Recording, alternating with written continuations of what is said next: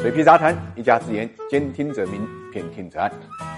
大家好，我是水皮，欢迎各位来到 ESG 会客厅。我们今天跟大家聊一聊王文宁的十万亿铜矿。老话讲，人怕出名啊，猪怕壮。正威集团的王文银现在就面临这个尴尬局面啊。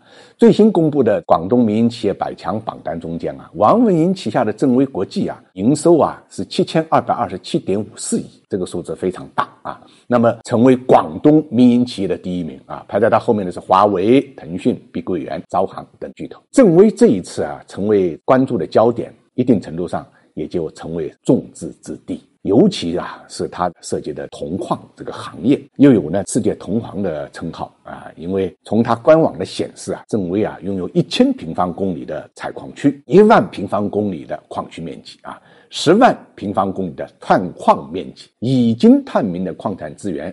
总价值超过十万亿，十万亿是个什么概念？现在中国首富也就是几千亿，那么十万亿呢，相当于中国 GDP 的百分之八点七，比三桶油啊，中石油、中石化、中海油总资产加起来呢还要高。三桶油总资产大概是五万亿左右啊，所以这个十万亿概念啊，不是一般的概念，是一个爆炸性的概念。如果真的王文银拥有十万亿资源的话，那不得了啊！现在。股市上的正威新材，大家知道估值才多少吗？才一百亿多一点啊！这个差距也太大了。那么究竟是这个市场低估了正威集团的价值，还是呢正威的十万亿呢泡沫水分呢比较大？这就。形成了广泛的一个争议。大家比较关心的一个点就是这些铜矿在哪里？数据呢也显示呢，正威集团啊，经常说呢是在全球二十多个国家呢有矿产资源，总的储量呢是在两千四百万到三千万吨左右啊。那根据一五年的数据啊，全球铜储量呢一共才七亿吨。一六年中国的铜储量呢首次超过一亿吨，也就意味着王文银呢掌握全球四点二九的